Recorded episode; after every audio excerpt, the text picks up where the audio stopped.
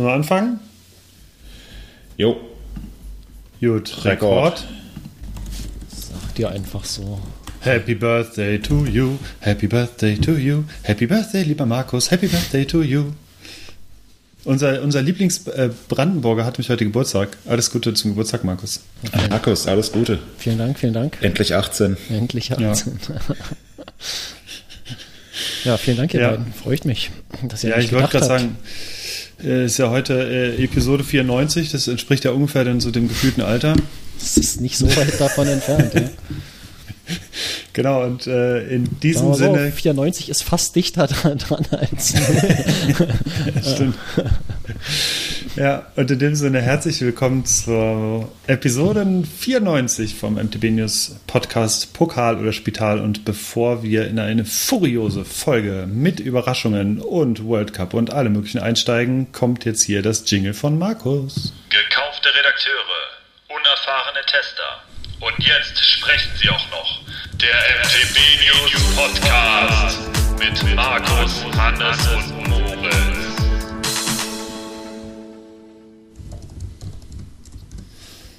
Ja, und während ich glaube, Moritz noch äh, die, seine Tastatur zerstört mit seinen Äh, pfeilschnellen Fingern. Moment, das ist. Äh, äh, Oder äh, war es Markus? Nee, ich ja, hab- es, ich hab die es, Finger war, es weg. war Markus. Ja. Es war Markus. Sagen wir es. Einigen wir uns einfach drauf, dass es Markus war. Mensch, Markus. Aber wir verzeihen dir an deinem Geburtstag. Ah, Mensch, Markus, das wird meine Empfehlung heute. Die tolle Sendung mit Markus Maria Profitlich. Wer kennt sie noch? äh, ja, es geht heute um Amore, habe ich gesehen. Ja, Und, ganz äh, viel Amore. Ganz viel Amore. Und äh, ja, ich denke, bevor wir einsteigen, wir machen heute relativ kurz, wir hatten es ja schon angesprochen, Markus möchte seinen Geburtstag auch mit Leuten feiern, äh, die er mag. Und deswegen äh, lassen wir ihn möglichst schnell aus diesem Podcast raus, damit er von uns Nervtölen genug hat. Ähm, und ja, ja, steigen mal kurz ein in die Biere der Sendung. Es geht bei mir ganz schnell. Ich habe einen Kaffee, denn es ist 9.50 Uhr. Wir nehmen heute relativ früh auf und ich möchte jetzt noch kein Bier trinken.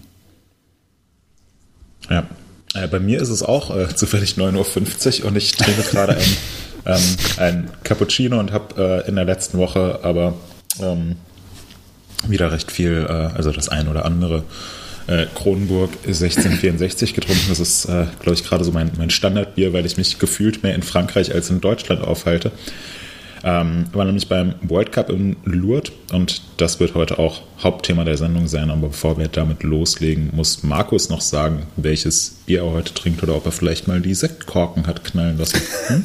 Ja, tatsächlich weder noch. Äh, auch bei mir ist es tatsächlich äh, mittlerweile 9.51 Uhr und ähm, deswegen setze ich mit dem Bier mal aus. Und ich habe kurz überlegt vor der Sendung, ob ich in den letzten Tagen irgendwas Besonderes hatte an, an Bier, aber auch das ist nicht der Fall. Ähm, das heißt, ich muss hier einfach heute mal mit der Clubmate äh, angeben. Mehr, mehr ist nicht drin, leider. So, Feedback. Wir haben ein besonderes Feedback erhalten. Ähm, Markus hatte eine Sounddatei bekommen. Er muss jetzt genau zuhören. Ich würde sagen, Markus, spiel doch mal die, unser besonderes Feedback ab. Ähm, das ist die Datei, die heißt nicht reinhören, Markus.mp4. Und jetzt, jetzt darf ich, ja? Ja. Jetzt darf ich, okay. Oh Mann. Mir ist das nie peinlich. Ist der geil? Hör mal, Markus. Du hast heute Geburtstag. Also hol dein Fahrrad raus und baller mit 240 über den Bahn. Das ist deine Freiheit. Und wenn du zurück bist, dann stellst du den Computer mal in eine Ecke, orgelst dir ein schönes Bier rein und werkelst was in der Werkstatt. Aber nicht immer alles in Werkzeuge zur Holzbearbeitung investieren. Mann, du! So, Markus. Das gesamte Team und ich wünschen dir alles Gute zum Geburtstag. Bau keine Scheiße und bleib wie du bist. Das ist nicht euer Ernst, oder? Alter, wie geil ist das denn, bitteschön? Oh, krass, ich bin, äh, oh, ich bin gerührt. oh, es ist geil. Äh, wenn du nichts dagegen hast, dann würde ich die Videodatei dazu jetzt mal parallel in den General Chat stellen. Es gibt nämlich auch ein Video dazu. Oh Mann, ich fasse es nicht. Ja, ich kann es mir jetzt leider nicht angucken sofort. Ähm, Oh, Alter, Dankeschön. Das ist ja. Ich komme nicht drauf klar. Wir Tränen auf den Stimmbändern. Ja. Wow, Wahnsinn. okay, das ist, äh, das ist auf jeden Fall ganz weit oben auf der Liste. Ähm, oh, sorry, ich bin ganz krass. Zwei Wochen mussten wir darauf warten, bis wir es endlich äh, hier reinpacken konnten. Und wir haben gedacht, der Podcast hat jetzt passenderweise zufällig hier gepasst. Äh, und äh, ja, aber es ist tatsächlich ein Video und ich würde das jetzt einfach mal bei uns in den Chat reinwerfen, damit die anderen auch dran teilhaben können. Die anderen aber nicht ihr, ihr Zuhörerinnen, weil ihr könnt da nicht Genau. reingucken. Ja, aber wir werden das natürlich bestimmt verlinken äh, in den Shownotes oder so. Mal gucken. Oh, krass. Kalle, ey. geil. Oh. So, okay, äh, lass mal weitermachen. Das ist hier eine, die Stille, die, die ist nicht förderlich für den Podcast. Ähm, wollen wir direkt reingehen in die Themen? Äh, ich, Ja. Kann mal bitte jemand anders? Ich komme gerade nicht klar. Sorry. Genau, weil äh, wir heute nicht so wahnsinnig viel Zeit haben, beziehungsweise äh, ja, Markus nicht so sehr in diesem Podcast an seinem äh, Ehrentag aufhalten wollen, äh, machen wir wie immer unseren News Roundup, aber dieses Mal eine super kurze Version ähm, davon. Wir haben einige neue Bikes und noch viel, viel wichtiger und besser und geiler, wir haben eine neue Plattform. Nimsrad.de ist jetzt seit Dienstag, seit Dienstagabend online. Ähm, was für Informationen und Artikel finde ich auf Nimsrad? Wieso sollte ich mir diese Seite jetzt sofort in meinen Favoriten abspeichern? Ja, Nimm's Rad ist unsere neue Community für, für Stadtrat, Lastenrad, äh, urbanen Verkehr und alles, was im Prinzip noch nicht abgedeckt wird oder teilweise schon angeschnitten wurde von unseren bisherigen Plattformen MTB News, Rennrad News, EMTB News. Ähm, wir haben uns gedacht, wir brauchen noch irgendwas zum Thema urbane Mobilität. Wir sind selber super viel mit dem Rad unterwegs in der Stadt und äh, haben teilweise auch hier mit der Stadt selber zu tun, ähm, was so Radentwicklung oder, oder, oder Verkehrsentwicklung angeht. Und deswegen haben wir gedacht, wir brauchen irgendwas, was diesen Bereich abdeckt ähm, und vor allem ähm, Pro Produkte, die wir irgendwie zum Beispiel, es bietet sich wahnsinnig an, einfach Produkte zu testen für alle, die halt selber in der Stadt unterwegs sind. Und ähm, von uns, also wir sind, wir, wir pendeln halt viel, wir sind viel, ähm, wir, wir fahren halt nicht nur im Wald unterwegs oder mit dem Rennrad auf der Straße, sondern auch mit ganz normalen Fahrrädern.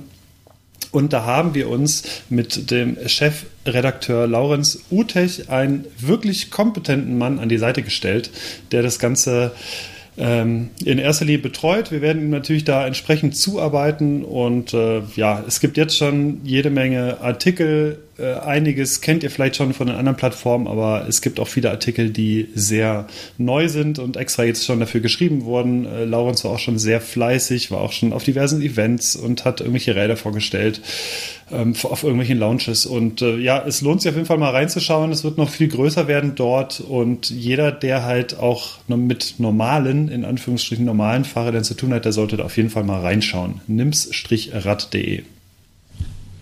Genau. Ähm, es gibt, glaube ich, auch, äh, wenn ich das richtig mitbekommen habe, und ich habe in den letzten Tagen außer World Cup nicht so wahnsinnig viel mitbekommen, ähm, es gibt auch einen, äh, einen Intro-Podcast, oder? Ist das so? Ja. Der Laurenz hat zusammen mit der äh, Sissy Persch, die ist ja auch in der Szene wahrscheinlich bekannt. Ähm, ich kenne sie zumindest. Ähm, oder andersrum, die Sissy hat mit dem Laurenz einen äh, Podcast aufgenommen und äh, werden das auch regelmäßig tun für Nimsrad. Der ist äh, auch zu finden in den bekannten Podcast Directories, also bei Apple, bei Google, bei Spotify, you name it, äh, findet ihr überall. Die erste Episode ist draußen oder die Nullnummer besser gesagt. Ja, das ist ein interessantes Interview mit dem äh, Laurenz, äh, der einfach mal so ein bisschen erzählt, äh, worum es geht, wo es hinführen soll, was die Gedanken dahinter sind. Ähm, und sollte man sich mal anhören, ist äh, ja super kurzweilig, äh, schöne Episode. Ist auch ganz kurz, ich glaube 27 Minuten, also die, die hat man schnell einfach mal dazwischen geschoben. Kann ich euch empfehlen. Ist auch bei uns in den Shownotes natürlich verlinkt, wie immer. Ja, perfekt. Also tolle Neuigkeiten aus dem Hause MTB News.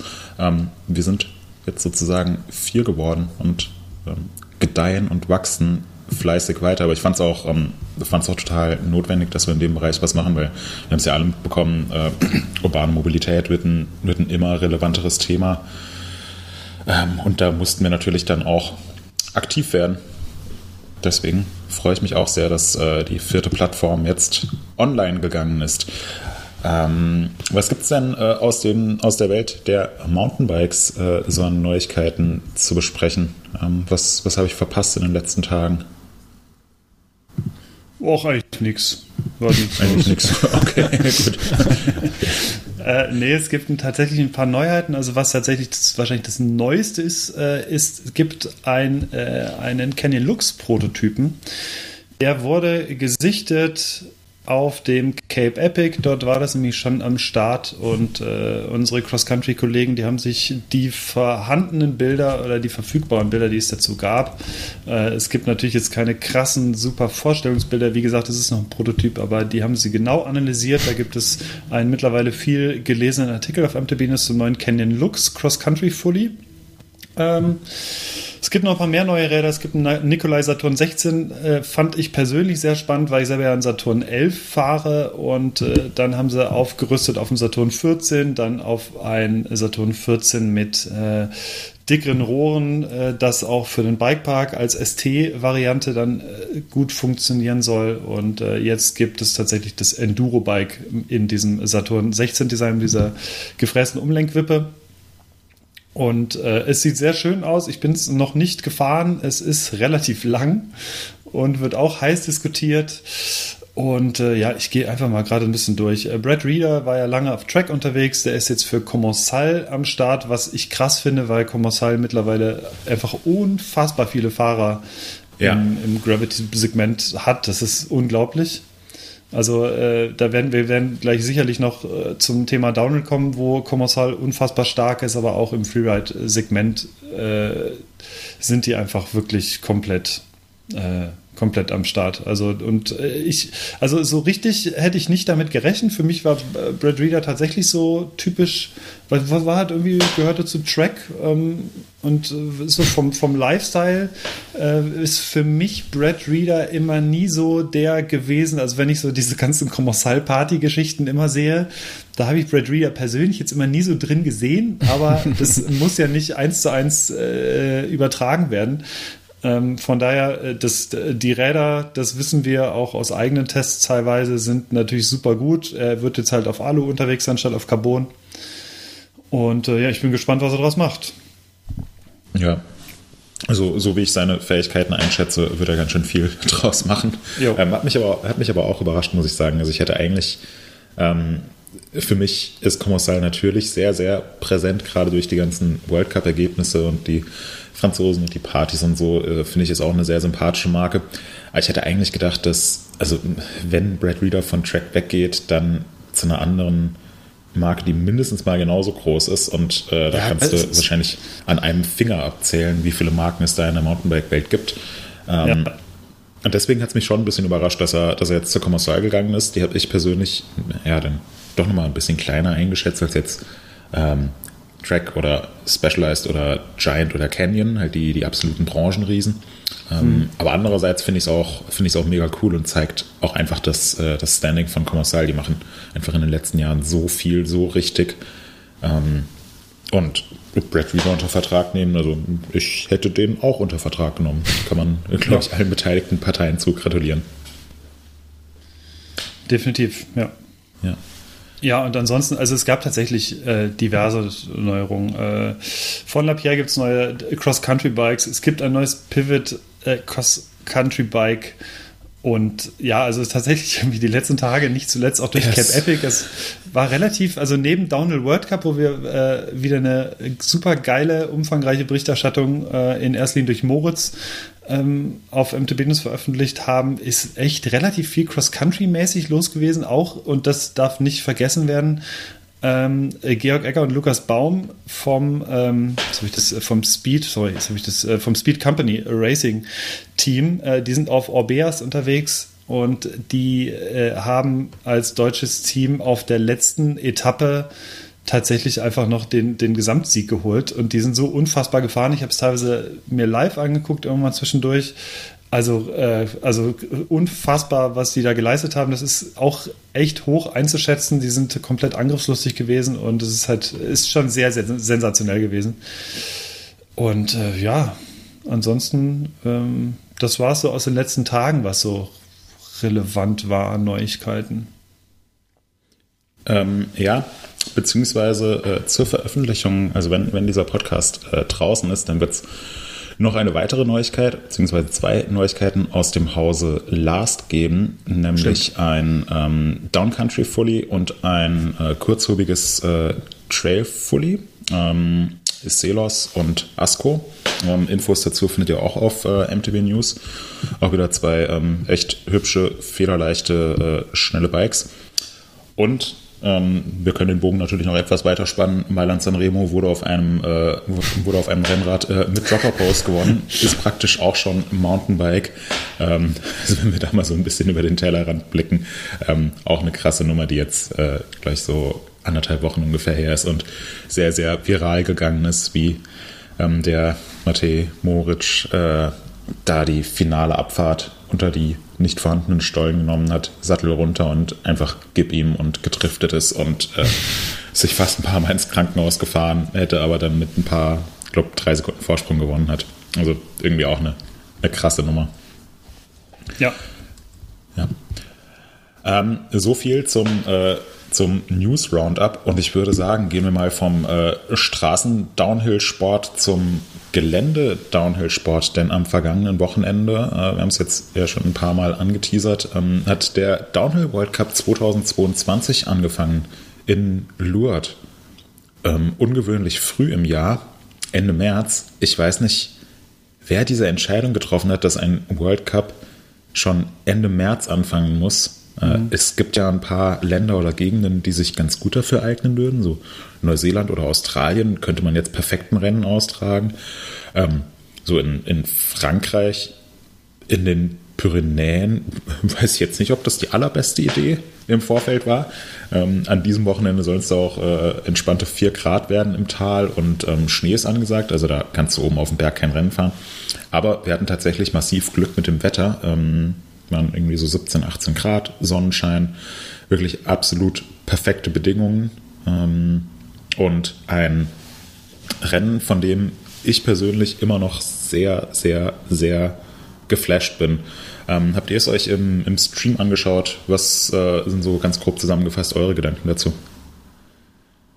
Also ich habe mir das, äh, das Rennen der Frauen mehrheitlich angeguckt und habe das äh, Herrenrennen, haben so die letzten Fahrer mir nachträglich noch angeschaut. Und äh, ja, es waren, äh, es waren, also ich fand total krass, wie, also erstmal bei den Frauen, ähm, also Nina Hoffmann hat einen sehr soliden Lauf hingelegt, den hatte ich tatsächlich nicht gesehen. Ich, ich habe erst eingeschaltet, nachdem im Prinzip Nina durch war. Ähm, und ich glaube, die wurde auch gar nicht übertragen. Also ja, okay, oder so, ja. Ähm, dann, also ich habe äh, die letzten, ich weiß nicht, die letzten acht, neun Fahrern, glaube ich, gesehen. Und äh, da fand ich es krass, wie dann wirklich so sich die Spreu vom Weizen klingt irgendwie doof, aber wie sich die Zeiten nochmal krass geändert haben. Also auf einmal standen so drei, vier, fünf Sekunden schneller und äh, dann nochmal, also was wirklich dann da oben äh, abging, äh, äh, was, was das Niveau angeht. Und ähm, ja, bei den, bei den Herren war ganz klar halt auch der Number One-Lauf von Amaury Pierron. Also ich, ich finde es, es ist deswegen so irre gewesen, fand ich, weil, also einerseits ist es aus der POV-Perspektive, aber andererseits einfach aus dem äh, aus, äh, in der normalen Übertragung war es einfach so krass zu sehen, dass er gefühlt immer absolut auf der Rasierklinge fuhr. Also du hast so ein ja. kleiner Fehler, der ist so oft mit dem Vorderrad und Hinterrad irgendwo weggedriftet, wo er nicht hätte driften äh, sollen und hat es irgendwie da wieder gefangen und äh, gefühlt durch die reine Geschwindigkeit hat er das Rad irgendwie wieder stabilisiert. Also wie der teilweise da rein ist, es hätte auch massiv schief gehen können alles. Also wenn ja, ich das vergleiche. Ja fast massiv schief gegangen. Ja, genau. Also es ist, es ist so knapp gewesen alles. Also das, das fand ich so krass zu sehen im, im, also im Vergleich zu manchen anderen Fahrern, die relativ genau wissen, wie sie ihren Lauf runterbringen und das einprogrammiert haben im Endeffekt. Also ich denke hier an unser, äh, an unser aller äh, guter Freund Greg Minard zum Beispiel oder äh, Bruni ist eigentlich auch so einer, finde ich. Die haben ihren perfekten Lauf eigentlich im Kopf und wenn sie den treffen, dann gewinnen sie halt. So und wenn mhm. sie aber, wenn du aber noch so eine Portion Wahnsinn oben drauf gibst und das geht gut, bist du halt als der Wahnsinnsfahrer noch mal halt ein Stück schneller und so so empfand ich den Lauf von Amaury Pierron. Wie hast du das vor Ort empfunden, Moritz? Ähm, also ich muss sagen, vor Ort habe ich, äh, hab ich gar nichts empfunden. Ja, stimmt. Siehst du noch einmal, wie er vorbeifährt. ja, ich, ähm, ich, ich fand gerade so das Finale des Männerfinales einfach super stressig, weil es waren so unfassbar viele Leute dort, gerade im Zielbereich. Und man musste halt irgendwie von A nach B kommen. Du weißt, du hast jetzt irgendwie drei Minuten zwischen den Fahrern und musst dich da echt einfach durch Menschenmassen durchkämpfen. Deswegen war ich ähm, in dem Moment, als, ähm, als Thibaut Prela, Loris Berger, Amaury Pierron und Benoit Coulange gefahren sind, ähm, war ich vor allem damit beschäftigt, einfach nur irgendwie durch diese Menschenmassen durchzukommen und dabei noch ähm, Fotos zu machen, die ich mir vorher so ein bisschen überlegt hatte. Ähm, ich habe in dem Moment ähm, gar nicht so sehr ähm, äh, so sehr begriffen, wie unfassbar der Run von Amaury Pierron war. Mhm. Aber war dann gerade an der Stelle, wo, wo Pierron direkt nach seinem Run zum Jubeln war. Also ist halt echt so, hat sich umgedreht, hat die Zeit gesehen, hat gesehen, die Anzeigetafel leuchtet grün und ist dann, äh, ist dann so auf die Knie gefallen, hat ein paar Mal, das sieht man auch im GoPro-Video, ja, einfach so genau. aus sich herausgeschrien. Ja, ähm, einfach massiv gejubelt und da dachte ich dann so, oh, okay, wenn, wenn Amaury Pierron jetzt so so auf seinen Run reagiert, dann muss das schon was ganz Besonderes gewesen sein. Und es war auch definitiv was ganz Besonderes. Ähm, also er hat dann äh, gewonnen mit äh, einer knappen Sekunde Vorsprung vor Finn Isles. Äh, gehen wir auch noch gleich drauf ein. Ähm, für mich derjenige, der den größten Sprung nochmal in der Offseason gemacht hat von mhm. den Top-Fahrern. Ähm, und vor allem Amaury Perron hat zwei massive Fehler in seinen Run eingebaut, die man dann im Livestream also beim Run nicht direkt gesehen hat, aber kurz danach wurde es dann nochmal eingeblendet, ähm, bevor man auf, diesen, auf diese offene Off-Camber-Wiesensektion einbiegt, ist er einfach massiv übers Vorderrad gerutscht, hat dann, hat dann seine Linie ähm, verpatzt, wollte auf eine andere, niedrigere Linie ausweichen, also auf eine längere Linie und dabei ist ihm nochmal das Vorderrad weggegangen und dabei hat er einfach massiv Zeit verloren. Ähm, und ich glaube, da hat er dann auch gemerkt, so, oder sich wahrscheinlich gedacht, so, oh, mit, mit dem Fehler kannst du das Rennen nicht gewinnen, weil du, du kannst dir eigentlich nicht erlauben, auf, auf diesem Niveau solche Fehler zu machen. Er hat, äh, hat in der Sektion ähm, 2,2 Sekunden auf Loic Bruni verloren. Also auf dem, ähm, das ist ja in, in, im Livestream sieht man irgendwie vier Zwischenzeiten insgesamt. Ähm, und es ist aber in, äh, auf der Strecke ist es in viel, viel mehr Sektoren unterteilt. Das ist dann auch das, was man, was man so sieht, wenn so zwei Runs übereinander gelegt werden, wo dann so ähm, beim einen ist es grün und beim anderen ist es dann so dunkelrot, ja. ähm, so in kleinen Abschnitten. Ähm, wie, wie, machen, wie, machen, die das, Moritz? Haben, haben, die an der Strecke dann irgendwelche. Ja, die, äh, haben, die haben alle, ähm, also die haben die Strecke in ganz viele Sektoren unterteilt. Die haben da so. Mhm ähm, letzten Endes auch, äh, ich weiß nicht, ob sich das an den, an den Marshall Points ausrichtet, wo da immer die Streckenposten stehen und pfeifen, aber auf jeden Fall haben die sehr, sehr viele Splits auf der Strecke. Ähm, okay. Hm. Lass es, die sind immer so 10 bis 20 Sekunden lang und jetzt hier bei drei hm. Minuten Rennzeit hast du dann zwischen, zwischen 12 und 20 äh, Minisplits. Ähm, okay. Und das wird, das wird halt genommen, um auszuwerten, wer in welchem ähm, kurzen Streckenabschnitt, wie viel Zeit auf wen gut gemacht hat oder verloren hat. Und in diesem äh, Abschnitt, wo Amaury Pierron seine beiden Fehler gemacht hat, da schaue ich mal äh, eine Sekunde. Ich habe die Daten auch hier, ähm, weil da wurde ja viel drüber spekuliert. Ähm, das war der, der vierte Streckenabschnitt. Ähm, und äh, Amaury Pierron hat für diesen Streckenabschnitt ähm, 11,761 Sekunden gebraucht und Loic Bruni war in diesem Streckenabschnitt 2,29 Sekunden schneller, also 2,3 Sekunden schneller auf das 11 sind, Sekunden. Das sind fast drei Saarländer, das ist ja richtig krass. Ja, ja. Das sind fast drei Saarländer. Und wenn man das jetzt mal, also angenommen, Pierron hätte diesen Fehler nicht gemacht, ist jetzt sehr, sehr spekulativ, weil dann weiß man ja nicht, wie er unten gefahren wäre, aber wenn man jetzt einfach nochmal zwei Sekunden draufrechnet auf seine Zeit, ja, dann hätte der den drei Sekunden reingedrückt. Und drei Sekunden auf dieser mhm. Strecke, das ist, das ist so unfassbar viel. Also selbst eine Sekunde Vorsprung ist schon extrem viel, wenn man sich mhm. mal anschaut, wie knapp dahinter die Abstände sind. Also was, was Piron da äh, abgerissen hat, das war wirklich absolut next level. Ähm, ich finde, das war einer der, der besten Rennläufe, die ich in meiner Zeit beim Downhill World Cup äh, miterlebt habe. Ich mache jetzt hier den Kram seit, seit 2015, wie mir jetzt aufgefallen mhm. ist, weil der World Cup in Lourdes 2015 war auch für mich persönlich der allererste World Cup. Krass. Ähm, Happy und, Birthday. ja, danke. Und ähm, es gab schon so ein paar Runs, die, die wirklich, äh, wirklich heftig waren. Also, wenn wir uns mal zurückerinnern, Amaury Piron in Léger. Ähm, oder als damals Aaron Gwynn in Mont Saint Anne im strömenden Regen äh, gewonnen hat. Ähm, mhm. Oder auch Greg Menard bei der Weltmeisterschaft in Val d'Isole. Aber ich finde jetzt hier der Lauf von Pierron in Lourdes, boah, Hut ab. Also das war wirklich ganz schön beeindruckend. Ähm, gleichzeitig muss man aber auch sagen, dass niemand von den Top-Fahrern komplett ohne Fehler runtergekommen ist. Ähm, das war in Lourdes meiner Meinung nach nicht möglich. Also wenn man auf der Strecke keinen Fehler gemacht hat, dann hat man auch was falsch gemacht. Also dann ist man zu verhalten gefahren. Ähm, Loic Bruni hatte auch einen Faststurz drin. Da ist er, äh, ist er einmal ganz schön frontlastig über so einen, ähm, ja, über ein kleineres äh, Steingap drüber. Ähm, die gleiche Stelle hat Benoit Coulange komplett verpatzt. Da ist der, äh, musste der außen rumfahren. Es, es, sind halt so Kleinigkeiten, die, die gar nicht mal so sehr auffallen im Livestream, aber es ist eigentlich niemand mit einem, mit einem 100% perfekten Run runtergekommen. Deswegen würde ich sagen, mit seinem Run war Amaury Pierron nah dran an der Perfektion, die in Lourdes an diesem Tag möglich war mhm. ähm, und hat absolut verdient gewonnen. Also eine super krasse Nummer. Ähm, also am, am Tag davor in der Quali ähm, ich weiß gar nicht, ob das im Livestream thematisiert wurde, aber es ging ja, ähm, bevor es da in den, also man ist ja in den Zielbereich so eine riesige Brücke runtergesprungen. Mhm. Oh, war das so ähm, tief, ey, Alter. Ja, das sah so irre aus, wie die, und wenn du gesehen hast, wie selbst die guten Fahrer so gezögert haben, denkst du, ja, okay, jetzt muss ich da abspringen und also gefühlt, ich, wie tief war das, Moritz? Also es sah aus, als wären es fünf, sechs Meter gewesen, mindestens. Ja, locker, locker. Also, also es war, ja, das war das am, am Ende deines Rennlaufs. Ja, du, du bist sowieso schon komplett blau. Deine Arme fallen dir ab, deine Beine fallen dir ab, dein Kopf fällt dir ab. Und dann musst du da noch so ein, mit, mit Höchstgeschwindigkeit so ein, so ein Drop runter.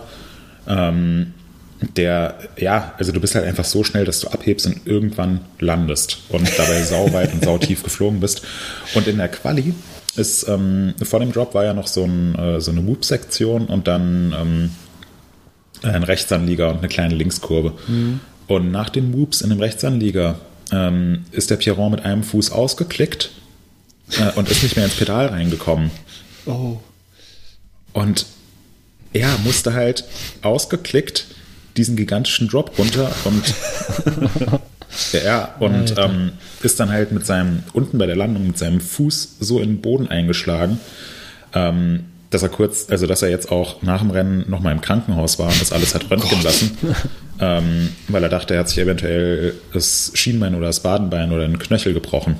Also der konnte, der war nach seinem, nach seinem Qualilauf war der völlig fertig, konnte auch mhm. keinen Trackwalk machen, konnte nicht mehr laufen, war wohl in den Pits von Kommissar komplett abgeschottet, richtig am Boden zerstört. Ähm, und von daher ist es aus meiner Sicht überhaupt schon ähm, bemerkenswert, dass er im Finale fahren konnte.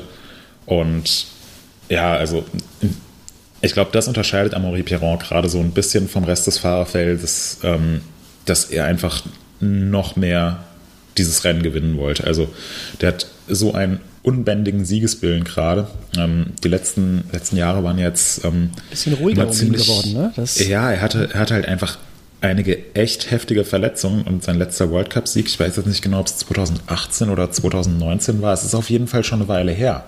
Mhm. Auch wenn er immer zu den Top-Fahrern zählt, aber ähm, für den Amaury Pierron ist ein zweiter oder ein dritter Platz ist eine Niederlage. Der, der will gewinnen, der will ganz oben stehen und der will so ausrasten. Und deswegen hat es mich jetzt einfach extrem gefreut, dass er, ähm, ja, dass er dieses Rennen jetzt hier gewonnen hat und wurde natürlich auch von den, von den Fans entsprechend gefeiert. Ja. Ja. Äh, krass. Also, was, was mir so aufgefallen ist noch beim Rennen, dass es war so eine Strecke, die irgendwie nie mal eine Pause hatte. Also wenn ich es mir so ja. zum Beispiel so äh, so, so Strecken wie in, wie in Australien, in Cairns oder so zum Beispiel, da hast du halt öfter mal so, oder irgendwo so ein Motorway oder so, wo du dich mal kurz entspannen kannst, wo du so ein paar Sprünge hast oder Leogang logischerweise, wo du halt wirklich einfach mal Zeit hast, um dich wieder zu fokussieren. Aber das war gefühlt, du hast die ganze Zeit auch so, so blöde Schläge reingekriegt, nicht einfach so Steinfelder, ja. sondern die ganze Zeit so, uh, uh, und jetzt bleibst du hier wieder hängen und hier wieder hängen und hier wieder hängen. Und das sah alles so, also die, die Strecke sah einfach so fies unrund aus und dann da mhm. irgendwie so eine Art Rhythmus zu finden, das sah für mich super schwierig aus. Ja, war, war, eine, war eine total anspruchsvolle Rennstrecke. Ich finde, es war eine extrem gute Rennstrecke. Die hatte wirklich alles dabei, hatte eine mhm. sehr gute Länge, war sehr, sehr fair, hatte verschiedene Linien zu bieten und ja, du musstest einfach absolut über dem Limit fahren, um da überhaupt eine Chance zu haben. Ähm, hat, hat wirklich keinerlei Verschnaufspausen zugelassen. Ähm, so muss eine Rennstrecke sein, fand ich, fand ich echt sehr, sehr gut. Da, wo es mal ja. keine Steine und Wurzeln gab, da das hatte ich den Eindruck, das waren so die mega Tretstrecken. Also da musstest du dann auch noch ähm, richtig ja. Kraft reinballern, mhm. äh, um da nicht dann die Zeit zu verlieren. Also Rollen war da überhaupt nicht. Ne? Das, nee. Ist, ja. Ja, also so die, die einzigen entspannten äh, Sachen, wo man mal ganz kurz äh, eine Sekunde verschnaufen konnte, waren, würde ich sagen, die, äh, also die Sektion ähm, mit den beiden großen Stepdowns bzw. Road Gaps und dazwischen zwei Anlieger. Das war da, wo Loris Berger dann auch ähm, gestürzt ist. Der ist ja so in, oh. einem, in einem super schnellen Anlieger weggerutscht ähm, und hat auch selbst gesagt, oh, also bis, bis zu diesem Sprung vorm Anlieger war er absolut so Ritt auf der Kanonenkugel und er hat sich dann bei dem Sprung in der Luft gedacht, so hey, Loris, Du musst jetzt mal ganz kurz einen Moment ein bisschen ruhiger machen, musst, weil, weil sonst geht es nicht gut. Und dann ist er in den Anleger rein und hat ihn direkt, äh, direkt abgelegt. Also er ist einfach, er wollte, ähm, wollte sozusagen Inside von der Inside-Line fahren, was er an diesem Wochenende sehr, sehr oft gemacht hat. Ähm, war super beeindruckend. Ähm, und ist dann einfach ja, in so einem Moment der Unkonzentriertheit weggerutscht, ähm, trotzdem noch Zwölfter geworden, ähm, obwohl er bei äh, paar 60 km/h weggerutscht ist und komplett zum Stillstand gekommen ist, also auch sehr beeindruckend. Ähm, ja, und eigentlich, äh, du hattest, hattest keine Verschnaufspause, höchstens bei den großen Sprüngen in der Luft konntest du mal ganz kurz durchatmen, aber sonst nicht. Also war drei Minuten Vollgas. Krass. Ja. Wenn wir uns mal ähm, ganz kurz noch die Ergebnisliste von den Männern äh, runterarbeiten. Ähm, Finn Eils auf dem zweiten Platz. Ähm, das ist auch krass, ne? Der ist ja nur noch nicht so lange bei den, mhm. äh, bei den äh, Männern dabei. Der war ja bis vor kurzem auch noch so Junior und hat sich aber auch richtig krass hochgearbeitet. So, das, äh, der ist ja, ja, regelmäßig jetzt auch äh, weit oben platziert. Ne? Also das. Ja, das, das stimmt schon. Ähm, der ist äh, ich würde sagen, er ist jetzt in der Weltspitze angekommen. Ich finde, er hat in der Offseason nochmal einen ordentlichen Sprung nach vorne gemacht. So gegen Ende des letzten Jahres ist er ja auch schon mal auf dem, auf dem Podium gelandet, aber jetzt der zweite Platz ist für ihn das beste Ergebnis in der ähm, Elite-Kategorie. Ähm, und bei ihm war es früher mal so, er hatte definitiv das Potenzial, nach ganz vorne zu fahren, hat sich oft gut qualifiziert und im Rennlauf wollte er dann noch ein bisschen mehr und hat sich abgelegt. Mhm. Ähm, und ich glaube, dieses Jahr könnte es schon so sein, dass dass er regelmäßig auf dem Podest landen wird oder vielleicht auch mal ein Rennen gewinnen wird, weil die Fähigkeiten auf dem Rad hat er definitiv und äh, glaubst tut ihm ganz gut, ähm, dass er jetzt so ein bisschen, bisschen ruhiger ähm, geworden ist, ähm, auch wenn er immer noch äh, auf Teufel komm raus gewinnen will und äh, vor allem seinen Teamkollegen äh, Loic Bruni schlagen will. Äh, es wirkt oft so, als ob ihm das wichtiger ist, als, äh, als das Rennen irgendwie zu gewinnen. Also die haben schon eine sehr, sehr gesunde Rivalität und den Loic, den wird es auch ordentlich wurmen, dass, äh, dass der Finn jetzt äh, schneller war als er. ähm, ja, genau. Ähm, ja, Stichwort Loic Bruni. Ähm, Loic Bruni ist Dritter geworden. Also von dem, was ich mitbekommen habe, hat er sich ein bisschen bei seinem Setup verspekuliert, ähm, weil die ganzen Teams haben noch bis zur letzten Sekunde Änderungen gemacht, weil der letzte Tra Trainingsrun war, ähm, glaube so 10.30 Uhr morgens und die Finalläufe waren dann gegen 15 Uhr. Also in der Zeit hat sich die Strecke einfach nochmal stark verändert, der Boden hat sich stark verändert und die haben da fortlaufend ähm, Betreuer an der Strecke, die das alles checken und analysieren und durchgehen, welche Linie jetzt wie gut fahrbar ist und welches Setup man wählen sollte. Und so von dem, was ich mitbekommen habe. Ähm, Schlammreifen gefahren? nee, äh, einfach, ein, einfach ein etwas. Ähm, einfach ein etwas zu straffes, zu steifes Setup gewählt. Okay. Ähm, normalerweise ist Bruni jemand, der auch so ein bisschen Menarmäßig nach unten raus immer schneller wird. Äh, und da, ich hätte eigentlich gedacht, dass er gerade so in den letzten, äh, letzten beiden Sektionen, wo es so sehr schnell, sehr ruppig ist, dass da sein Rad einfach, äh, ja, super satt auf der Strecke liegt und äh, der Oberkörper von Bruni so perfekt ruhig bleibt. Ähm, aber da haben sie sich, glaube ich, ein bisschen verspekuliert und er konnte dann noch unten nicht mehr Zeit rausholen, hat eher noch ein bisschen verloren und ist dann mit einer Sekunde Rückstand ähm, Dritter geworden. Ähm, Platz 4, Benoit Coulange. Äh, Finde ich persönlich eine super geile Sache. Den mhm. mag ich einfach sehr, sehr gerne. Ähm, hat auch, äh, ja, seine Karriere ist eher so eine Achterbahnfahrt mit vielen Aufs und Ups und ähm, jetzt in letzter Zeit vor allem Aufs. Ähm, ist jetzt eigentlich auch so ja, ein regelmäßiger Podiumkandidat. Ähm, Finde ich ist sehr, so riesengroß, cool. ne? Ja, es ist, äh, ist sehr groß, hat vor allem extrem lange Arme. Ja, deswegen, der sieht so riesen, also es ist ein riesengroßer Schlacks einfach irgendwie. Ja. Ja, nee, aber es äh, ist auf jeden Fall ein sehr, sehr interessanter Typ. Ich äh, habe ihm, hab ihm gestern geschrieben, ob er denn nicht mal Lust hätte, ein Interview zu machen äh, mit uns, weil ähm, ja, irgendwie Loic Bruni oder Amaury Pierron oder Loris Vergier über die wissen wir halt alles und Benoit Connage ist so in den Top 10 definitiv der, äh, der unbekannteste Fahrer. Äh, will ich ganz gerne mal ändern. Ähm, und äh, auch noch ein Fahrer, den man nicht in den Top 10 erwartet hätte, äh, auf Platz 9, Antoine Vidal. Ähm, hm. Ist auch der jüngste Fahrer in den Top 10, äh, Jahrgang 2001. Also äh, selbes Baujahr wie Markus ähm, und fährt eigentlich, fährt eigentlich in der Enduro World Series in der Juniorenkategorie und ist jetzt, äh, also war letztes Jahr schon bei der WM in Val di Sole, äh, in der Quali zumindest super stark und ist jetzt hier mal einfach mit Startnummer 64 auf Platz 9 gefahren. Hm, ziemlich beeindruckend, finde ich.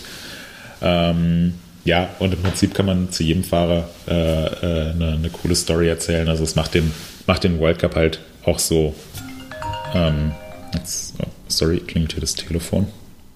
Ich mach's mal in den Flugmodus. Do not disturb. Ähm, ja, ähm, für wen es nicht so wahnsinnig gut gelaufen ist, ist äh, Greg Menard auf Platz 16. Mhm. Trotz meines Shirts. Trotz ja. deines Shirts. Aber ich glaube, da werden wir, ähm, werden wir in Fort William einen anderen Greg Menard sehen. ähm, Luca Shaw auf Platz 5, der äh, damit auch schnellster Santa Cruz Syndicate-Fahrer gewesen wäre. Also ich glaube, für ihn war es schon äh, ganz cool, ähm, jetzt auf dem Podium gelandet zu sein. Er ist ja, ist ja im Winter zu Canyon gewechselt und wurde so ja, mehr oder weniger durch Laurie Greenland ersetzt und hat jetzt mal im ersten Rennen direkt Laurie Greenland auf Platz 8 geschlagen. Ähm, und auch sehr, sehr cool, äh, Max Hartenstern auf Platz 15. Wollen wir natürlich auch nicht vergessen. Sehr, sehr gute Splits gehabt. Ähm, 15. geworden für Fort William. Jetzt protected. Super guter Saisonstart. Mega, voll. Mhm. Ja. Genau, das war das äh, Rennen der Männer. Das, das finde ich bei den also äh, auch nochmal so krass einfach mittlerweile, weil ich mal Platz 15, das ist halt so eng, also von den, also theoretisch kann er äh, von der, also alles in den Top 10 ist, ist ja, hat ja Siegpotenzial oder sogar die Top 20 vielleicht, äh, finde ich. Also deswegen finde ich Top 15 ist schon richtig krass. Also ja. kann man nicht ja, anders sagen. Da vorne finde ich auch. So ja. mit, mit David Trummer und äh, Andreas Kolb sind ja auch noch zwei andere in den fast Top 20. Also, ja. Ähm, das, da ist ja durchaus äh, ein bisschen Bewegung erkennbar auch in den letzten Jahren, dass da mhm dass sich da die Deutschsprachigen ein bisschen hocharbeiten. Mal gucken, ob es irgendwann definitiv. reicht für, äh, für Podien äh, in regelmäßiger äh, Folge. Das mhm. wäre was. Ja. Ähm, Rennen der Frauen. Ähm, natürlich auch eine, also finde ich, in den letzten Jahren schon eine sehr, sehr positive Entwicklung, aber mhm. jetzt hier auch sehr krass. Ähm, Camille Balanche hat gewonnen, ähm, hat jetzt damit äh, drei Jahre hintereinander das Eröffnungsrennen der World Cup-Saison gewonnen. Ähm, zählt, also irgendwie finde ich, äh, denkt man immer noch, ja, entweder Miriam Nicole gewinnt oder Wally Höll gewinnt oder Tani Seagrave gewinnt. Camille Balanche hat man nie so ganz auf dem Schirm für den Sieg. Hm. Ähm, Camille Balanche ist auch in Lourdes das erste Mal überhaupt ein Rennen gefahren. Also damals 2017, als der World Cup in Lourdes war, das letzte Mal ist äh, sie noch gar nicht Downhill gefahren. Und ja, finde ich sehr, sehr beeindruckend. Ähm, dahinter Miriam Nicole auf Platz 2, die fast das Rennen hätte nicht, äh, nicht fahren können, mhm. weil sie morgens im Training äh, sich heftig abgelegt hat und äh, auch eine Gehirnerschütterung hatte. Ähm, wurde, dann, äh, wurde dann eingehend untersucht. Ähm, da gibt es einen, gibt's einen externen Doktor, der aus dem, äh, aus dem Skisport kommt, der so das ganze ähm, äh, Gehirnerschütterungs-Assessment ähm, macht. Da es äh, relativ aufwendige Tests und letzten Endes hat sie dann das Okay für den Start beim Finalrun bekommen. Wäre da auch fast mehrmals hingefallen, also hatte einen super spektakulären Save drin, ähm, wo sie irgendwie so gegen einen Baum gefahren ist, der sie dann davor geschützt hat oder bewahrt hat, ähm, sich abzulegen. Ähm, und Tani Seagrave auf Platz 3. Ähm, die von mir den äh, Lit Kit Award für das beste Outfit des Wochenendes und das schickste Rad des Wochenendes bekommt. Ähm, Nina Hoffmann war ein bisschen verhalten unterwegs. Sie ist allerdings auch in der Quali wirklich ganz, ganz fies abgeflogen und hatte so eine, mhm. eine Ganzkörperprellung. Ähm, und der Fokus für Nina lag jetzt auch eher darauf, einfach mal wieder einen, einen gescheiten Finallauf ins Ziel zu bringen, nachdem sie ja letztes Jahr echt viel Pech mit Verletzungen hatte, auch in der, in der Off-Season. Ähm, da den einen oder anderen Rückschlag hatte. Von daher, siebter Platz klingt jetzt nicht so wahnsinnig spektakulär. Wir wollen sie natürlich auf dem Podium sehen. Aber für sie war es, glaube ich, schon ein ziemlich guter Einstand auf dem Santa Cruz Syndicate. Ja. Ja. Auf jeden Fall. Dann würde ich noch ähm, ganz kurz zwei, drei Sachen von den Junioren und Juniorinnen erwähnen. Äh, einmal Junioren. Jackson Goldstone hat gewonnen. Ist jetzt keine so große Überraschung. Mit der Zeit 2,52, 5,84. Ähm, ich würde mal sagen, die Strecke war für die Junioren noch etwas langsamer, als sie für die Männer war. Hm, Weil es einfach zu der Zeit, früher als sie das Rennen gefahren sind, ja, war früher und echt mhm. noch so im unteren Steinbereich so richtig ekelhaft schmierig war. 252, 584 wäre der Jackson bei den Männern Elfter geworden. Richtig, ja, verrückt. Ja, krass. ja. Das sind 4, ähm, irgendwas Sekunden nur, ne? Das ist wirklich, ja. das ist nichts mehr. Ja. Krass. Ähm, wer ebenfalls äh, dann in ihrer, in der Elite-Kategorie richtig schnell gewesen wäre, ist Gracie Hamstreet, die das Rennen von den Juniorinnen gewonnen hat. Ähm, ist jetzt im Winter zum Norco Factory Team gewechselt, äh, ist eine Kanadierin, die im Coast Gravity Park äh, viel unterwegs ist.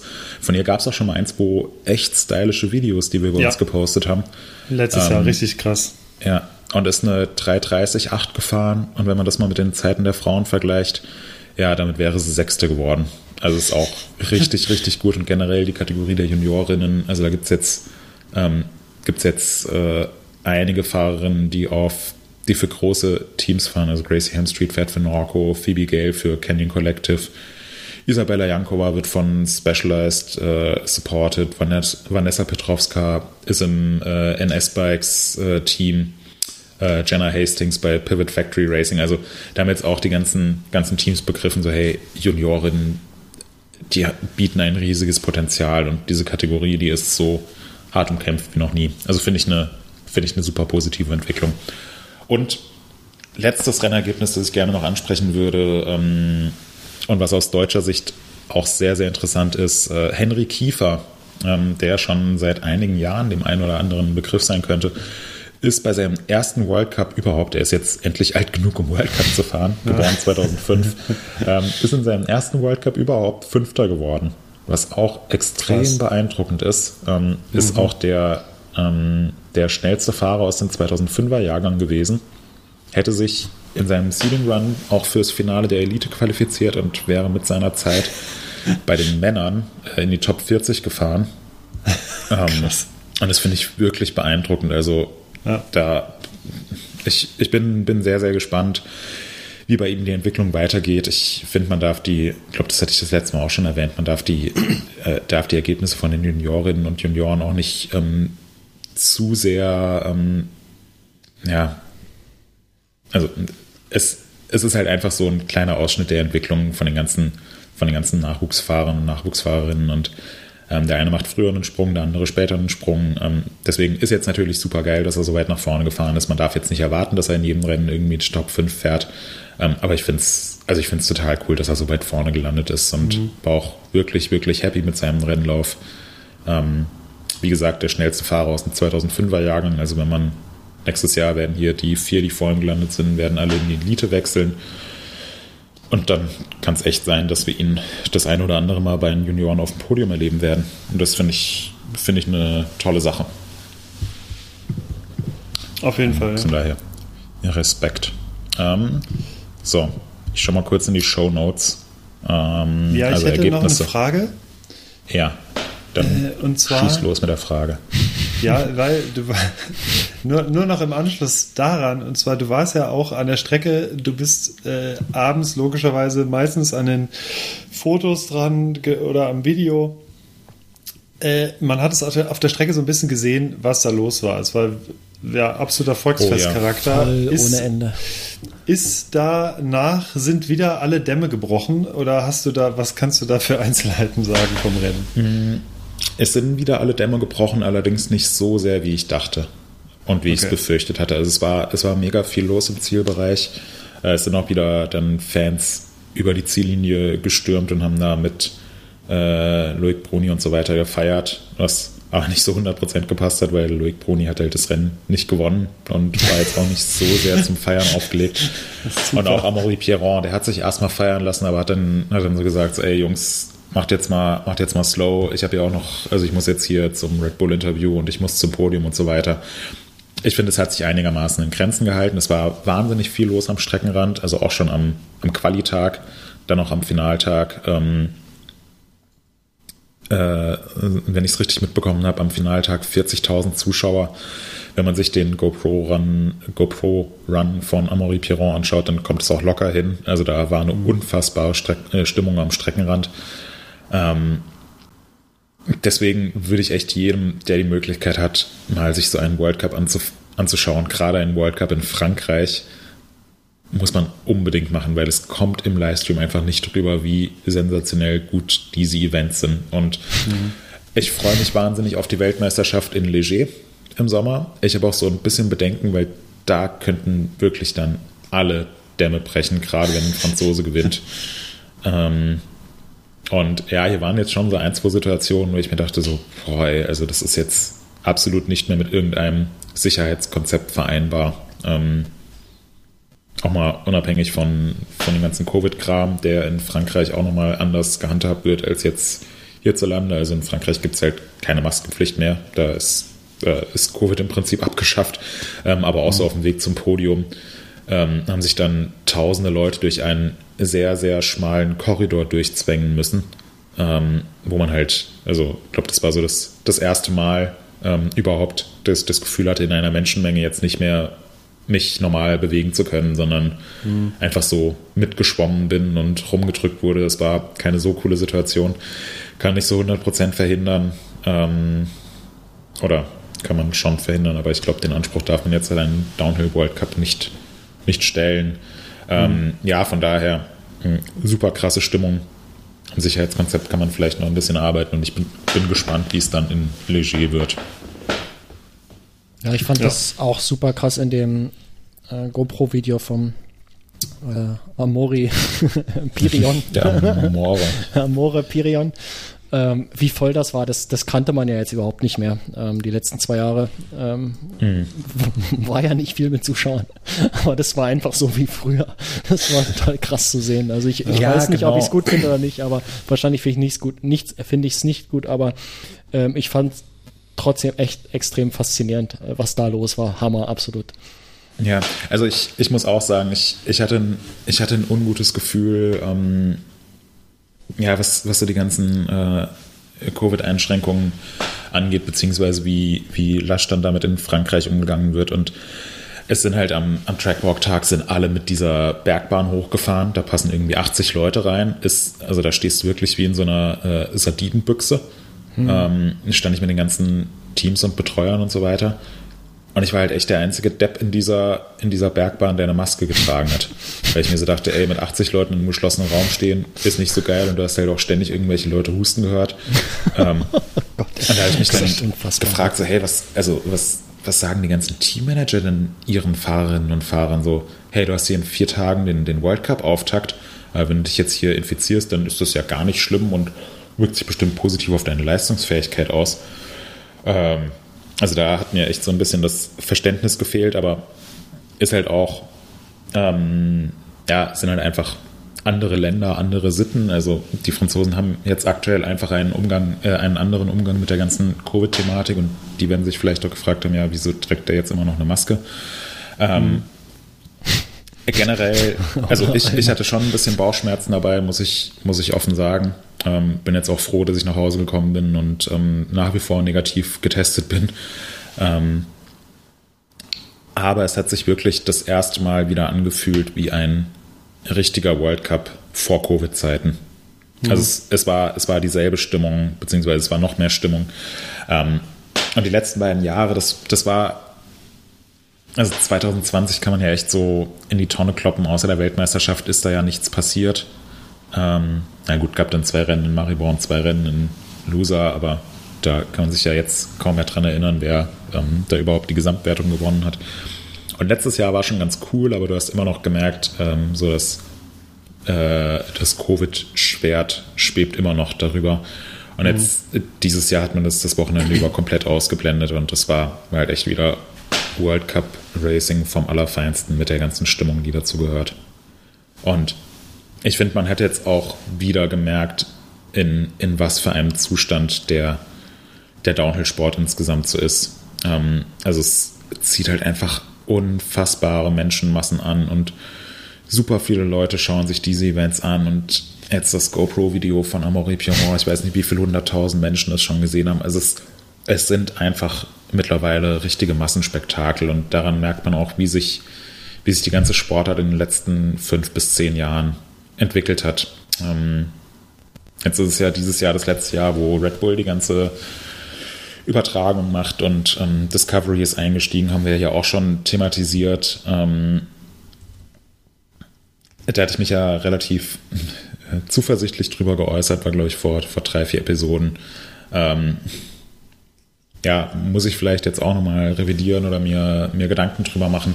Ähm, weil Red Bull halt auch echt extrem viel dazu beigetragen hat, dass diese Sportart jetzt so positiv dasteht und mhm. da die richtigen Leute ausgewählt hatten. Jetzt war halt G. Atherton im Zielbereich und hat da Interviews mit den Leuten geführt und ich weiß nicht, ob, ob Discovery-Eurosport das so sehr auf dem Schirm hat, dass man solche Leute braucht, um diese Veranstaltung so geil zu machen, wie sie ist.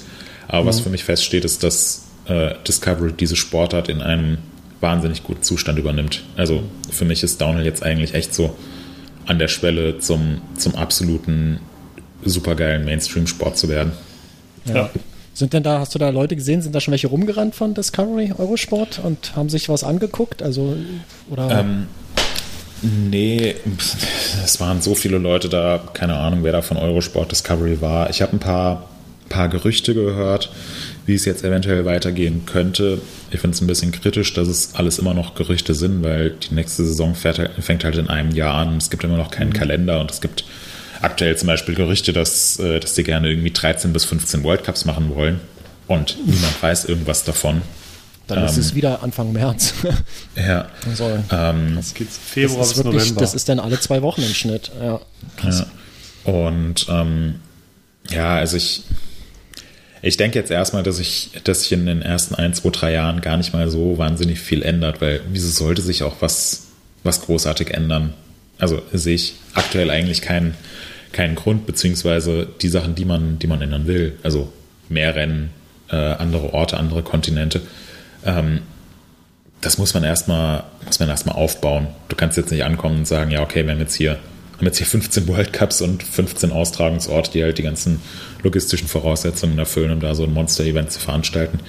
Ähm, ja, und davon abgesehen bin ich jetzt einfach mal gespannt, wann da, wann da mal offiziell was kommuniziert wird und wer nächstes Jahr dann alles so dabei sein wird und nicht mehr dabei sein wird, das scheint alles ähm, aktuell noch nicht so festzustehen. Mhm. Also da machen machen selbst die Leute, die, die man jetzt von außen extrem wahrnimmt, ähm, machen aktuell noch, noch Scherze und Witze drüber, dass sie selbst keinen Plan haben, ob sie denn überhaupt dabei sein werden. Also wenn man mal so an mhm. beispielsweise an Rob Warner denkt, ich glaube, der weiß gerade auch einfach noch nichts.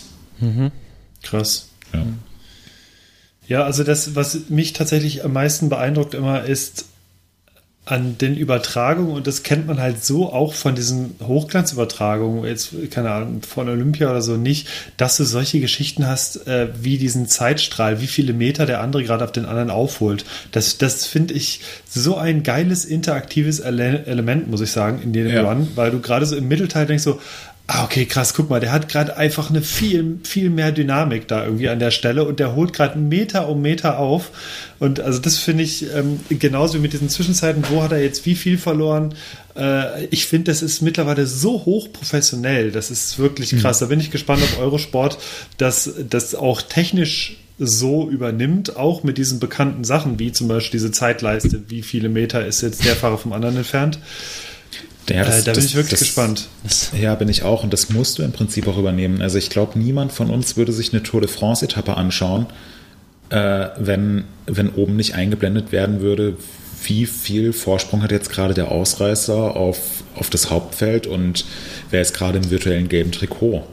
Also wenn man, ja. wenn man einfach nur ein Radrennen sehen würde, ohne jeglichen Kontext, ohne irgendwelche Zeiten oder so, du brauchst halt diese, du brauchst diese Elemente oder äh, stell dir vor, ein olympisches Schwimmrennen und jemand jagt den Weltrekord, aber du hast halt nicht diesen, diesen Balken, der dann vor oder auch hinter dem Schwimmer her schwimmt, wo die aktuelle Weltrekordzeit angezeigt ist.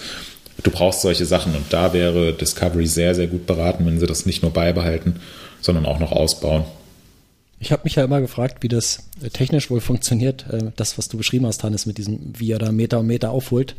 Ja. Moritz hat ja eben gesagt, es gibt so irgendwie zwischen 12 und 20 äh, Segmente, die gemessen werden. Das heißt, eigentlich ist das ja wieder nur so eine Interpolation, die da gemacht wird. Ja, dachte ich auch, also so richtig interpoliert irgendwie. Ne? Äh, ja. Oder sie haben halt irgendeine andere Möglichkeit, äh, das dort zu messen mit, weiß ich nicht, irgendwelchen äh, fortlaufenden Induktionsschleifen oder so.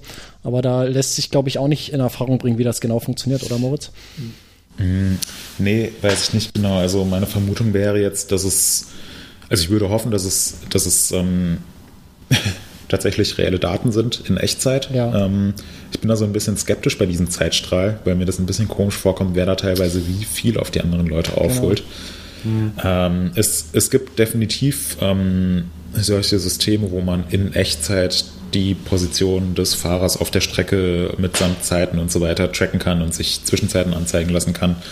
Ähm, also wird auch teilweise von den, von den Teams genutzt, um halt einfach selbst Daten zu sammeln. Ähm, viele kennen ja zum Beispiel das Freelab-System. Das ist einfach eine, eine Zeitmessung mit Lichtschranken, die sehr, sehr genau funktioniert. Aber dann gibt es auch noch Sachen, die darüber hinausgehen, ähm, die teilweise dann auch im Motocross verwendet werden. Meines Wissens nach wird es jetzt nicht, nicht während des Rennlaufs von vom Veranstalter eingesetzt, weil da das würde man halt auch relativ stark dann beispielsweise auf den auf den Helmen sehen. Aber ich ähm, könnte, mir, könnte mir vorstellen, dass, ähm, dass das was ist, was, was in den nächsten Jahren kommt, dass halt wirklich jeder ein, irgendeine Art des GPS-Senders am Fahrrad äh, befestigt, integriert haben muss, ähm, was dann in Echtzeit wirklich die Position auf der Strecke wieder gibt, damit man auch vielleicht so Sachen wie, ja, wie einen virtuellen Geist einblenden kann.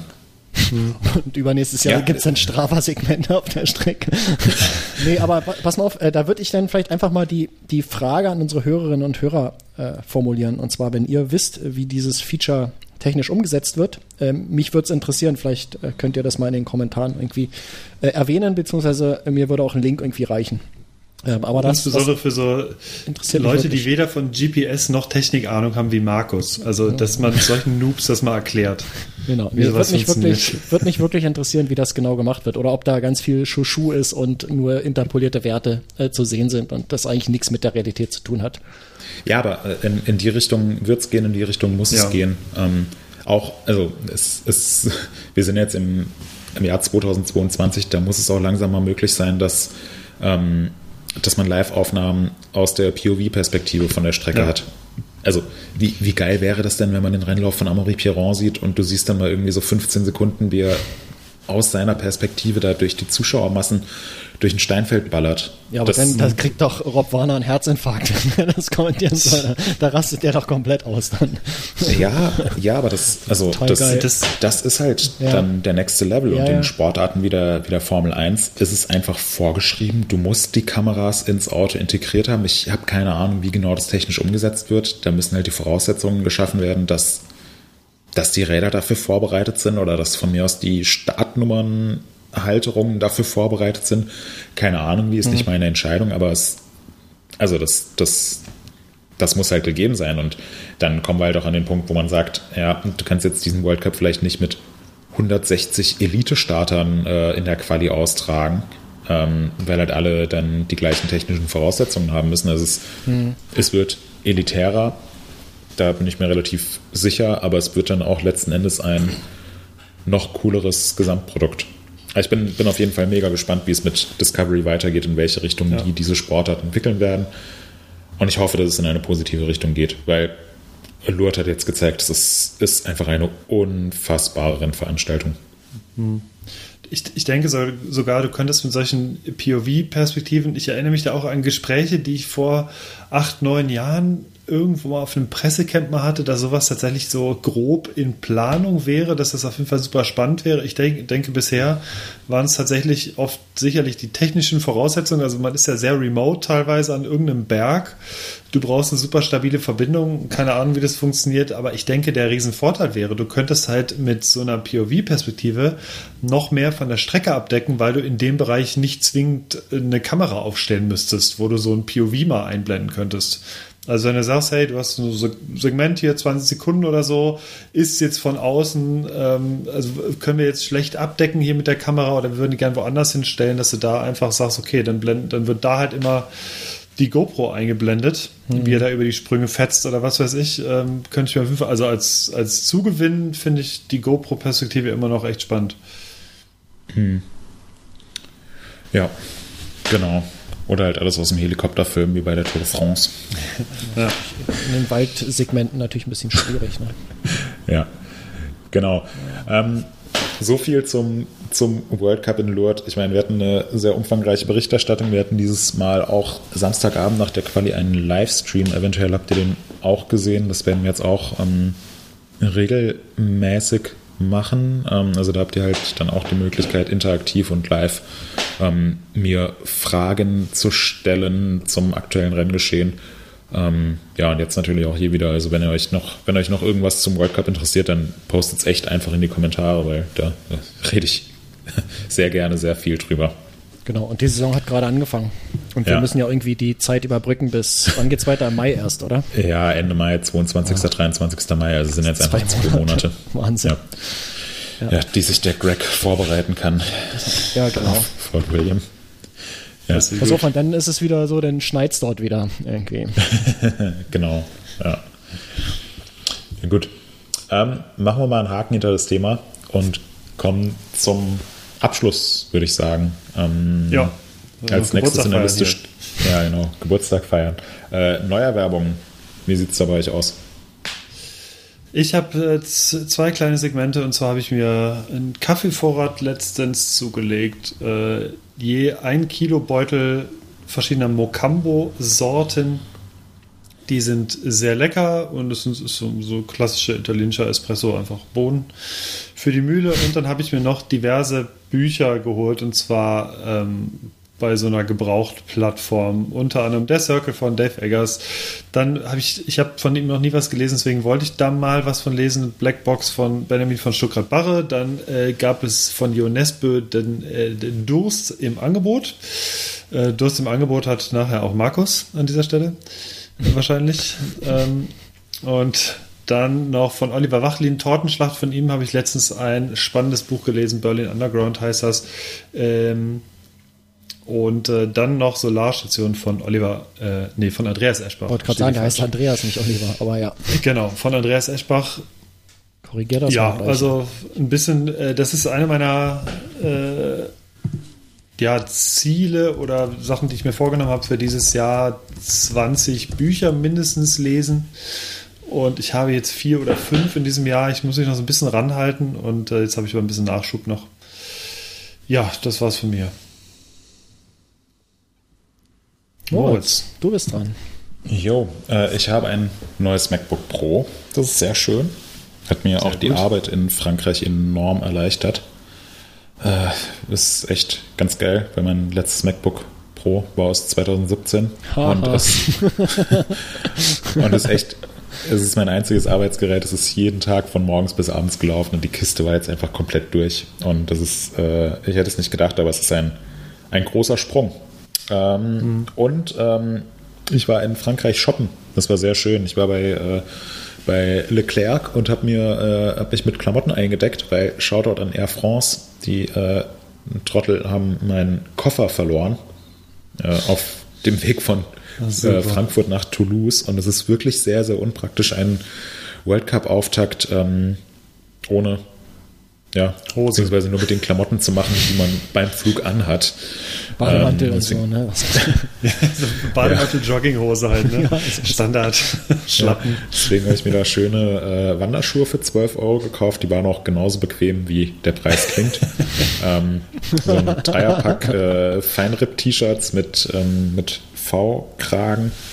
Ähm, Socken und Unterhosen habe ich mir gekauft. Und das Highlight war, äh, ich habe mir dann gedacht, so, hm, ich habe jetzt keinen Bock, hier irgendwie viel Geld für Kram auszugeben, weil kann ja auch sein, dass, mein, dass meine Klamotten dann ankommen. Sind zum Glück auch am äh, glaube, vorm Qualitag dann abends konnte ich sie mir am Flughafen abholen.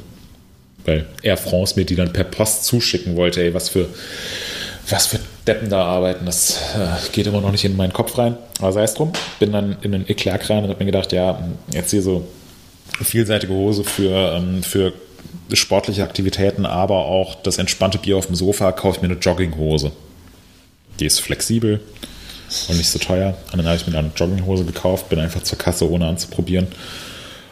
Und ziehe mich dann auf den Parkplatz um, weil ich halt schnell auf den Berg musste. Ähm, und merke, diese Jogginghose ist eigentlich keine Jogginghose, sondern eine Schlafanzughose, die mir zu klein ist, dafür aber von innen mit Vlies gefüttert war.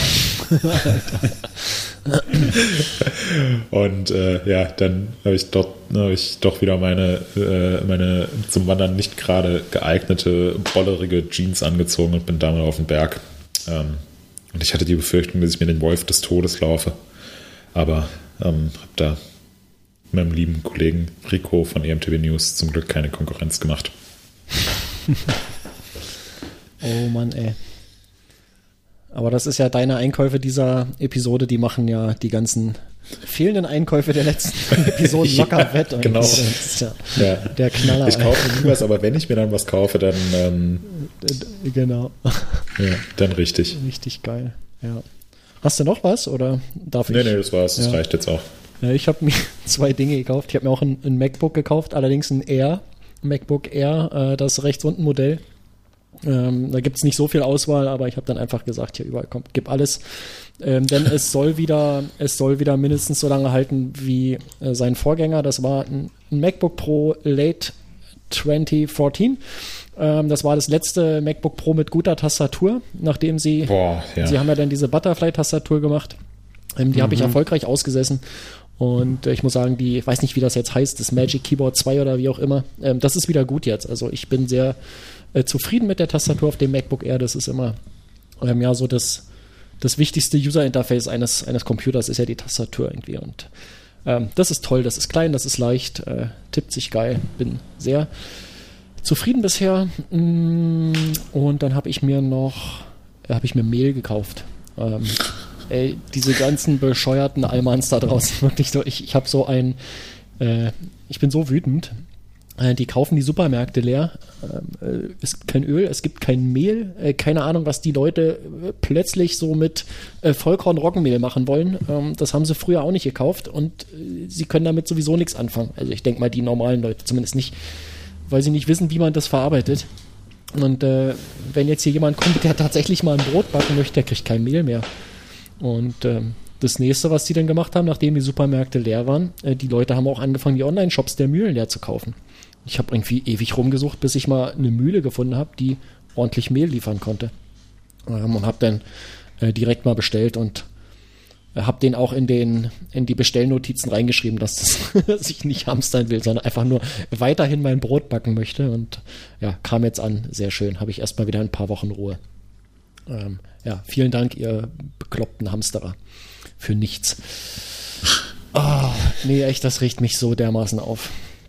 Ähm, und du sollst dich ja bei deinem Geburtstag nicht aufregen, mich deswegen machen wir jetzt ich weiter. Ich möchte mich heute nicht aufregen, ja. Ich genau. möchte heute entspannt sein. Ja. So, ähm, Günther Netzer empfiehlt uns nochmal bitte was. Ja, ich habe ich hab, hier schon wieder krasse Sachen. Das ist meine Empfehlung. Ich bin da letztens irgendwie drüber gestolpert und äh, ich musste einfach, also ja, ich meine, die Leute, die jetzt sich für Fußball gar nicht interessieren und Markus jetzt einfach mal weghören, äh, ich, es war ja jetzt wieder ein Länderspiel und ach, weiß ich nicht, wenn ich da Sebastian Schweinsteiger so sehe als Experte, das ist ja ganz nett. Aber wenn ich an diese Zeit denke mit Günter Netzer und Gerhard Delling, wie sie sich da wirklich die Bälle zugeschmissen haben gegenseitig, es war schon sehr witzig teilweise damals und deswegen ist, bin ich letztens irgendwie über dieses Best-of gestolpert von den besten Kommentaren gegenseitig, wie sie sich da immer auf freundliche und mal nicht so freundliche Art äh, komplett anflaumen und das ist so passiv-aggressiv die ganze Zeit. Das ist so witzig. Deswegen kann ich das nur empfehlen. Es ist schlechte Qualität, weil schon lange her, aber fünf Minuten Best-of lohnt sich. Cool. Moritz. Ähm, also, ich habe vier Empfehlungen. Das ist auch irgendwie, ich weiß nicht, was gerade mit mir los ja, ist. Ich weiß nicht, was los ist heute nie was und bei Empfehlungen merke ich immer, oh scheiße, ich habe gar nichts aufgeschrieben. Und trinkst ähm, du heute Bier? ja, schon das siebte. ähm, nee, der GoPro-Run von Amore Pirion äh, sollten wir unbedingt verlinken. Super beeindruckend. Oh, ja. ähm, dann würde ich ganz gerne noch auf äh, das neueste YouTube-Video von Freeride Flow hinweisen. Ähm, denn wir hatten es in der letzten Ausgabe thematisiert. Wir waren, äh, waren auf Testcamp in Frankreich und hatten unter anderem den Flo dabei, der uns ähm, bei der Videoproduktion unterstützt hat und parallel auch noch einen, äh, einen Vlog gedreht hat, ähm, wie eigentlich so ein, so ein Testcamp abläuft. Da ist der erste Teil jetzt ähm, online gegangen, glaube am Sonntag, und der zweite Teil geht, glaube ich, am Sonntag, also am kommenden Sonntag online. Ähm, und es ist, ähm, es ist sehr sehenswert. Ich fand es echt interessant, mal äh, unser Testcamp aus einer völlig anderen Perspektive zu sehen. Mhm. Ähm, es kommt sogar Arne vor und deswegen sollte man der, da unbedingt... Der soll sogar einmal lachen. Ja, ja äh, gibt, in den Kommentaren gibt es sogar einen Zeitstempel, kann man direkt ja. hinspulen. ja, nee, also äh, jeder, der schon mal mehr mit Arne zu tun hat, weiß, dass er einfach ein unfassbar lustiger äh, Typ ist. Ähm, und äh, der, also ich finde, ich, ich kann mit dem ganzen YouTube-Gedöns nicht so wahnsinnig viel anfangen, ähm, aber ich finde, der Flo hat eine echt nette, authentische, sympathische Art, die, ja, ähm, ja, die, er, die er genauso im Testcamp auch hatte. Es war einfach nett und unkompliziert, genauso wie er sich auch in Videos gibt. Und das fand ich, fand ich jetzt im, äh, auf dem, beim YouTube-Video echt schön zu sehen, dass, der, dass er halt einfach so ist, wie er ist, wie, ihn, wie wir ihn kennengelernt haben. Ähm, und dann habe ich noch äh, zwei Empfehlungen ähm, die sich auf den World Cup beziehen und die sich auf Podcasts beziehen. Und zwar einmal die äh, Post-Race-Show vom Downtime Podcast mit ähm, Elliot Jackson und Nico Mullally. Ähm, Elliot Jackson hat ja ein bisschen Ahnung und Nico Mullally hat auch ein bisschen Ahnung. Ähm, das ist immer sehr spannend, so aus Fahrer- und Kommentatoren sich zu hören, wie eigentlich so ein, so ein World Cup abgelaufen ist. Da bekommt man nochmal super viele ähm, ja, so Background-Infos und geheime Details zu hören. Also gerade von Nico Mulerli, der jetzt in diesem Jahr auf seinem eigenen Rad unterwegs ist. Ähm, und was ich mir jetzt auch zum ersten Mal angehört habe, ist die Post-Race-Show vom Moving the Needle Podcast von Andrew Needling, ähm, ehemaliger World Cup-Fahrer aus Südafrika, äh, der sich da mit äh, Sven Martin zusammengesetzt hat. Ähm, ist ein Fotograf, der jetzt schon seit einigen Jahren dabei ist. Und da gehen die auch nochmal sehr ins Detail, was so, was so World Cup Racing angeht. Ähm, also wer da Bock drauf hat, den, dem empfehle ich, ähm, ja, da einfach mal in diese beiden Podcasts reinzuhören. Für alle Downhill Race Nerds. Okay, Markus. Ich schon wieder. Sehr gut. Ähm, mir fiel nicht so richtig was ein, aber eben ist mir doch noch was eingefallen. Ich empfehle euch äh, mal eine Website anzuschauen, die ist ganz neu und ganz, äh, ganz frisch noch. Die heißt äh, www.nims-rad.de. Äh, sie ist sehr gut. Sehr gut. Ja, äh, weniger gut war mein Bier, denn ich hatte keins. und bitte, Das gib, ist- gib daher direkt weiter. Wunderschöne Überleitung war das. ja, Bier hatten wir ja ansonsten alle nicht. Ähm, Ich denke mal, dann sind wir äh, damit auch durch, oder? Ähm, Ja, haben wir ja heute auch eine, eine schöne World Cup-Episode gehabt. Jetzt müssen wir leider äh, zwei Monate warten, bis wir die nächste machen können. Ähm, aber wir sind, glaube ich, alle schon ganz gespannt. Ja. Und bis Gehen dahin gibt es ja auch noch andere coole Themen, denke ich mal. Ja, ich denke auch. Also, Genau. dann äh, klinke ich mich jetzt mal aus und feiere den Rest des Tages ähm, den Geburtstag unseres Entwicklers. Euch noch einen produktiven Ich auch. Tag. Markus, bau keine Scheiße. Ja. Geh mal wieder Äh, Radfahren. und genau. Also Leute, war schön mit euch. Ja. Ähm, und Macht's an die gut. ZuhörerInnen, vielen Dank fürs Zuhören. Bis Bis zum nächsten in Mal. zwei Wochen. Bis. Tschüssikowski. Ciao, ciao.